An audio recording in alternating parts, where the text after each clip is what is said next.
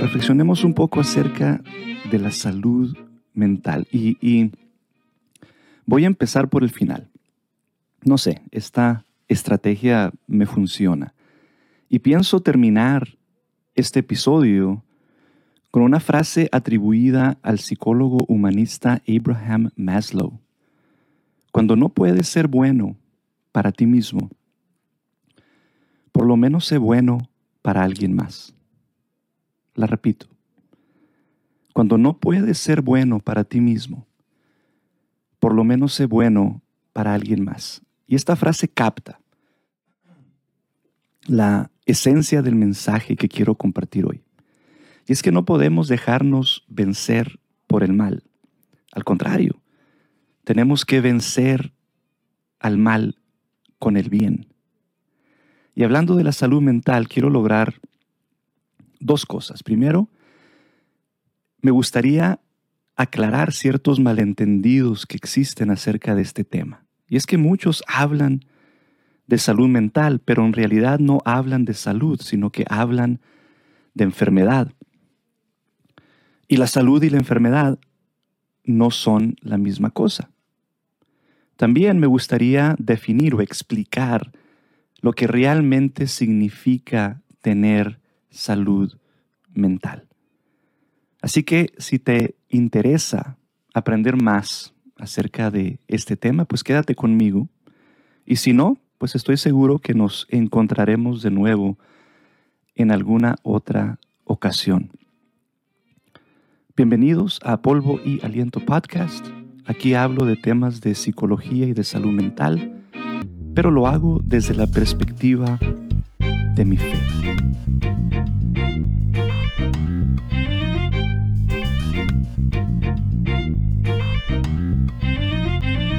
A ver, el tema de la salud mental es un tema muy importante, ahora más que nunca pero es un tema frecuentemente incomprendido. Muchos hablan de salud mental, pero creo que pocos realmente la entienden. Y el malentendido que quiero aclarar es que la salud y la enfermedad no son la misma cosa. Hoy en día hay tanta información disfrazada de bien, pero saturada de mal. Por ejemplo, cuando se habla de temas de salud mental, en realidad no se habla de salud, sino de enfermedad.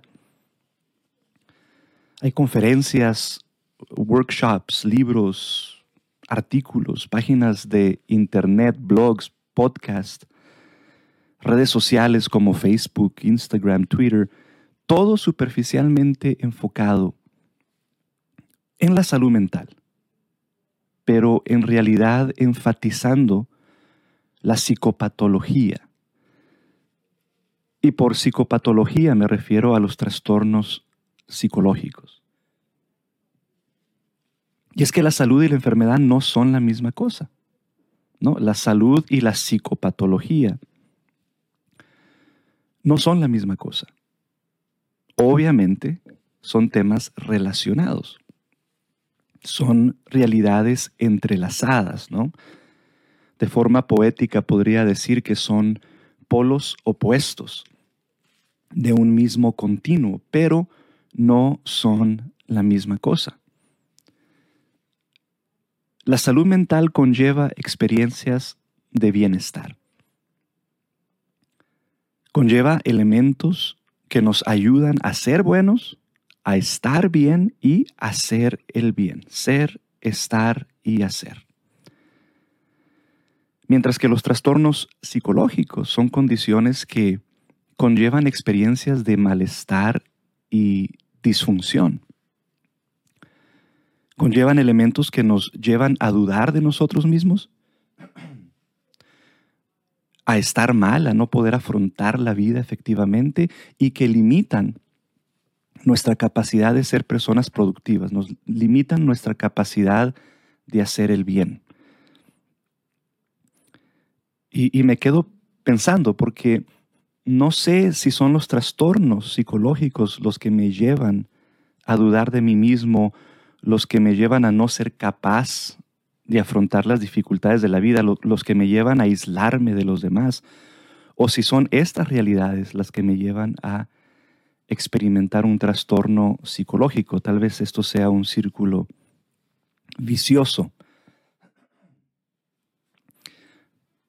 Pero el punto es que la salud y la enfermedad son dos conceptos diferentes. Cuando se habla de salud mental se debe de hablar de esas experiencias de bienestar que nos ayudan a ser buenos, a estar bien y a hacer el bien. Cuando se habla de salud mental, no debe de hablarse en realidad de los trastornos psicológicos, sino de los elementos que me llevan a experimentar bienestar en mi vida. Y claro, sí, es importante entender y hablar de los trastornos psicológicos. No digo que no. Me da gusto que el tema de los trastornos psicológicos esté de moda, aunque incorrectamente eh, llamamos a este tema salud mental. ¿no? Me da gusto que, que estamos aprendiendo más y más acerca de estas condiciones que afectan a tantas personas alrededor del mundo, porque, porque son muchas las personas que sufren realmente sufren a causa de los trastornos psicológicos. Se le llama psicopatología y esta palabra hace alusión al sufrimiento del alma. Y es importante entenderlo, porque entre más los entendemos, más capaces somos de tratarlos, ¿no? Más capaces somos de ofrecerle a las personas afectadas y, y a sus familiares una sensación de alivio.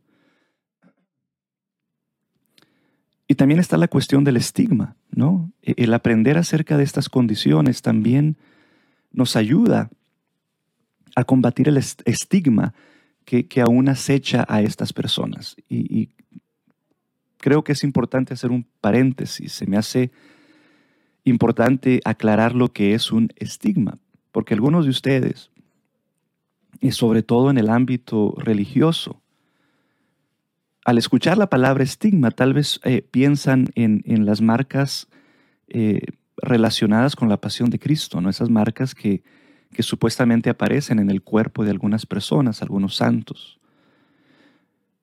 Pero en el ámbito de la salud mental, la palabra estigma tiene un, un significado diferente. Sigue siendo una marca o una señal, pero un estigma es, es una marca o una señal que se le hace en el cuerpo a una persona, ya sea con una, una navaja o con un hierro caliente, ¿no?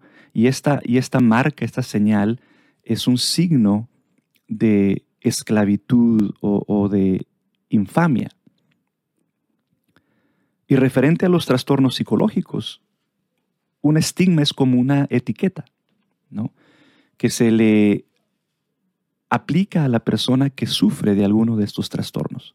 No es una marca física, no es una cortada ni una quemadura, es más bien como un estereotipo que marca a la persona como deficiente, como inmoral, como mala.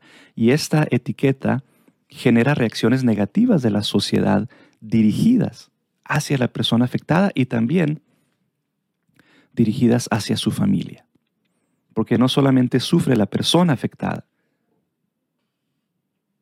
sino que también sufre su familia. Pero volviendo al tema, cuando se habla de salud mental, generalmente no se habla de salud, sino de enfermedad, de psicopatología, de trastornos. Y como ya mencioné varias veces, la salud y la enfermedad no son la misma cosa. Yo creo que, que el enfatizar la, la patología, o en este caso la psicopatología, los trastornos psicológicos, yo pienso que esto limita, victimiza, encierra a las personas detrás de un diagnóstico, en vez de empoderarlas, ¿no? En vez de, de facilitar el cambio, en vez de de ayudar a la persona a descubrir y alcanzar su, su propósito y su, y su potencial. Este énfasis en la patología limita, victimiza. Y sí, es fácil encerrarnos o escondernos detrás de un diagnóstico, ¿no? Y no sé qué piensas tú, pero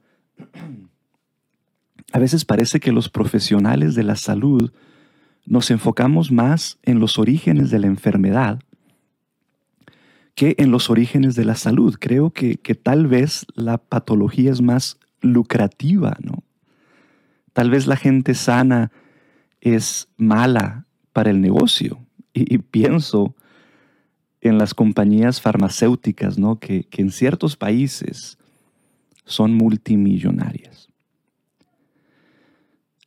No, sé, no sé cuántas veces he asistido a conferencias o he escuchado temas o, o podcasts supuestamente enfocados en la salud mental, pero que realmente se centraron en los trastornos psicológicos. Hay tantas actividades que supuestamente promueven el concepto de la salud, ¿no? La salud mental, pero que en realidad solo hablan de condiciones como depresión, ansiedad, etc. ¿no? Y se habla tanto de enfermedad que ya se ignora lo que es la salud. Hay como una obsesión con la patología. Y dime si no es cierto. La creencia popular es que la salud es solo la ausencia de enfermedad. La definición básica así lo indica, ¿no? Incluso las organizaciones mundiales así la promueven, ¿no? Y si buscas la definición de la palabra salud, encontrarás la siguiente frase, la salud es un estado en que un ser vivo no tiene ninguna lesión ni padece ninguna enfermedad. Y esto sugiere que, que, la salud no existe por sí misma, sino que la salud es la ausencia de algo, la ausencia de lesión, la ausencia de enfermedad. Y si seguimos este lineamiento, entonces podemos decir que cuando no hay enfermedad es cuando hay salud. Pero esta definición es incorrecta, ¿no? Se queda, se queda corta. Porque la salud no se limita a la ausencia de malestar, sino que también incluye la presencia de bienestar. Y voy a repetir esto, la salud no se limita a la ausencia de malestar, sino que también incluye la presencia de bienestar. Y estas dos realidades, el malestar y el bienestar, no se excluyen entre sí.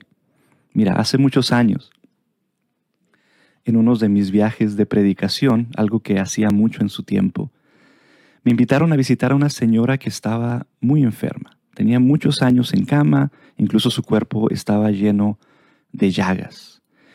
Y, yo acepté la invitación. De forma muy, muy ah, soberbia pensé que que pues podía dedicarle unas palabras para que se sintiera mejor, para darle ánimo, consuelo, motivación. Cuando entré en el cuarto, miré una de las sonrisas más lindas que jamás había visto. Me hizo señas con su mano para que me acercara y cuando llegué a su lado me dijo, Carlos, estoy orando por ti. Esa es mi misión. Y después sacó un dulce debajo de la cobija y me lo dio. Ella tenía una bolsita de dulces escondida debajo de, de la cobija. Me quedé sin palabras. Simplemente sonreí, le di las gracias y me salí del cuarto en total silencio. Y fue al salir que me di cuenta de que había mucha gente esperando entrar a verla. En ese momento me cayó el 20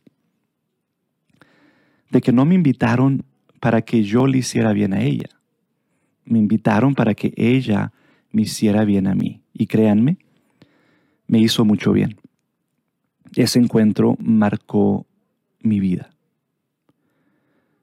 Y la pregunta del millón, ¿cómo puede ser que una persona tan enferma sea una fuente de tanta bendición?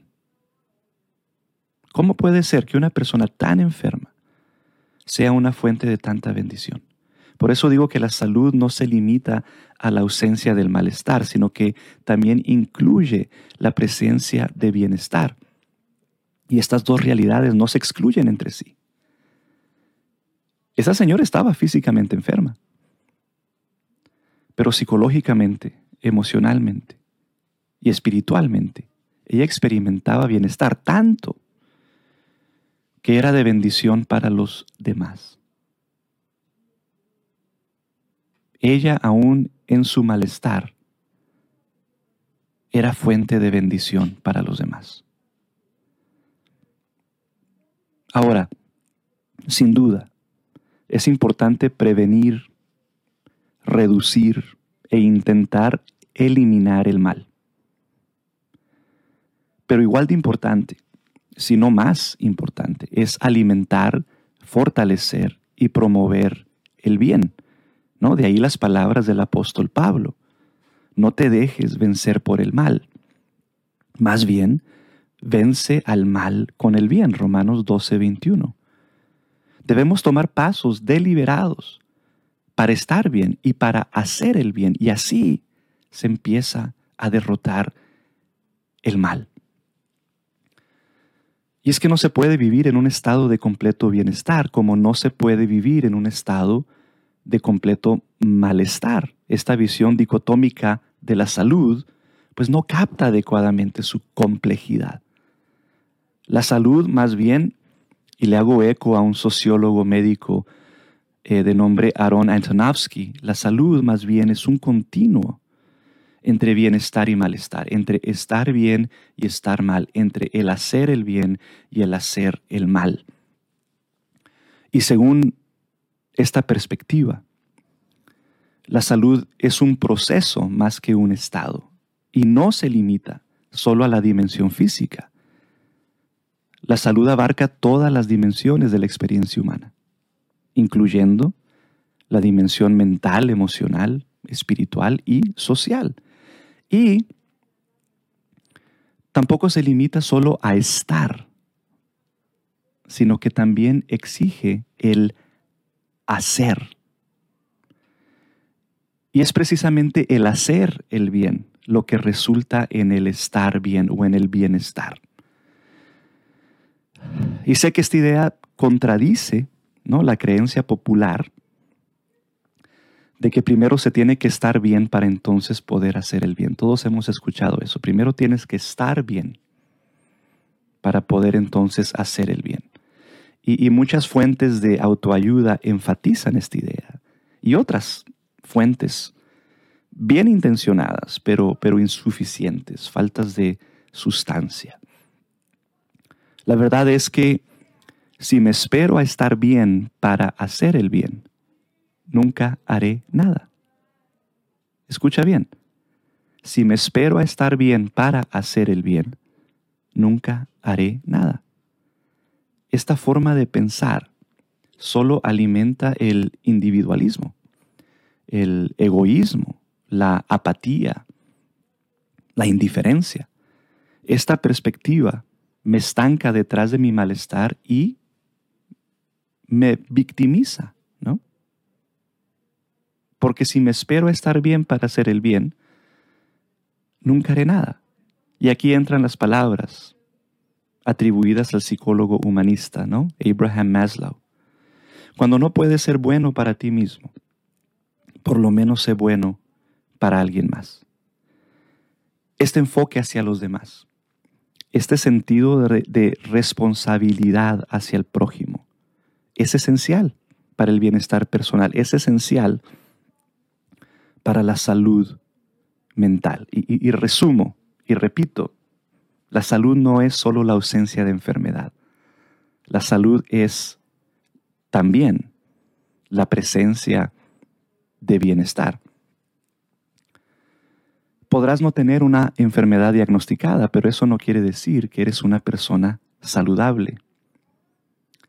El que no tengas un trastorno psicológico diagnosticado no quiere decir que tengas salud mental. Entonces, ¿qué es la salud mental? ¿En qué consiste? O, más bien, ¿qué significa tener salud mental. Y aquí vuelvo a la frase, ser bueno, estar bien y hacer el bien. Podría decir que tener salud mental significa ser bueno, estar bien y hacer el bien. La definición de la salud mental consiste en cinco elementos. Primero, te comparto estos cinco elementos y después hablamos un poquito más de cada uno. Tener salud mental significa que, primero, eres consciente de tu valor y dignidad, de tus habilidades, capacidades, fortalezas y recursos. Dos, te mueves en dirección de tu propósito y tu potencial. Tres, afrontas las situaciones estresantes de la vida de forma efectiva. Cuatro, trabajas de forma productiva. Y cinco, contribuyes de forma positiva a tu comunidad. Esos son los cinco elementos de lo que significa tener salud mental.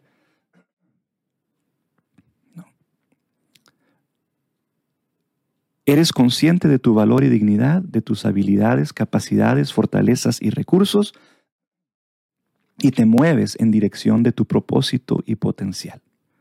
Esta parte de la definición encierra lo que es ser bueno, el reconocer tu esencia y naturaleza buena, el saber y aceptar que tienes valor solo por el hecho de existir, que eres digno, competente, capaz, adecuado, aceptado, amado, a pesar de los errores, a pesar de las fallas, porque, porque los errores y los fracasos son lecciones que te ayudan a ser mejor, pero no te definen y no determinan tu valor y dignidad. El saber que tu vida tiene sentido y propósito ¿no? Que no estás en este mundo por accidente o por cuestiones del azar, ¿no? Y estas dos características de la salud mental, el estar consciente de tu valor y dignidad, habilidades, capacidades, fortalezas y recursos y moverte en dirección de tu propósito y potencial, estas dos características encierran lo que es el autoconcepto y, y la autoestima estas cosas son la base de la personalidad y el ser bueno es el cimiento de la salud mental. Ahora, tener salud mental también significa que afrontas las situaciones estresantes de la vida de forma efectiva y que trabajas de forma productiva. Esta parte de la definición encierra lo que es estar bien. Todos sabemos que la vida puede ser difícil, pero pones en práctica tus habilidades, tus capacidades, tus fortalezas y recursos para afrontarla de forma efectiva. No te dejas victimizar por las circunstancias, sino que aprendes, tomas decisiones y das los pasos necesarios para aumentar tu bienestar. No te dejas victimizar por las circunstancias sino que aprendes, tomas decisiones y das los pasos necesarios para aumentar tu bienestar. Tu mentalidad es una mentalidad de empoderamiento, no de victimización. A la vez, trabajas de forma productiva y no me refiero solo eh, a un trabajo en el que tienes un sueldo, aunque esto es importante, sino que me refiero al hecho de que eres y te sientes útil, produces, creas, haces. Participas en actividades que te gustan, que te producen placer. Eh, participas en, actividades que te dan una sensación de logro, de triunfo, de que te vigorizan, ¿no? que te dan energía y también que te dan paz. La salud mental también significa que contribuyes de forma positiva a tu comunidad. Estoy convencido de que el estar bien exige el hacer bien. El estar bien exige el hacer el bien. Y el hacer el bien es el que nos lleva a estar bien. No puedo estar bien si no hago el bien. Y una vez más, hago eco a esa frase. Si no puedes ser bueno para ti mismo, por lo menos sé bueno para alguien más. Contribuir a la comunidad significa hacer el bien de alguna forma. Dar, aportar, ayudar, hacer algo por alguien. Ayudar a solucionar algún problema, hacer del mundo un lugar mejor, aunque se escuche un poco romántica la frase. Así que cuando hablemos de salud mental, hablemos de cómo podemos ayudar a las personas a que sean conscientes de su valor y dignidad, de sus habilidades, capacidades, fortalezas y recursos, de que descubra, a que descubran y se muevan en dirección de su propósito y potencial, ¿no? A que afronten las dificultades de la vida de forma efectiva, a que trabajen de forma productiva y sobre todo a que hagan el bien. Esto es promover la salud mental, no el enfoque en la psicopatología, no el enfoque en el malestar, sino al promover la salud mental nos enfocamos en el bienestar y en cómo promover este estado de bienestar. Así que tenemos mucho en qué pensar, mucho en qué reflexionar. Yo creo que este es un buen punto para terminar este episodio. Y termino como empecé. Si no logras ser bueno contigo mismo, por lo menos sé bueno para alguien más. Hemos llegado al final de un episodio más de Polvo y Aliento Podcast. Recuerda, sé bueno y haz el bien.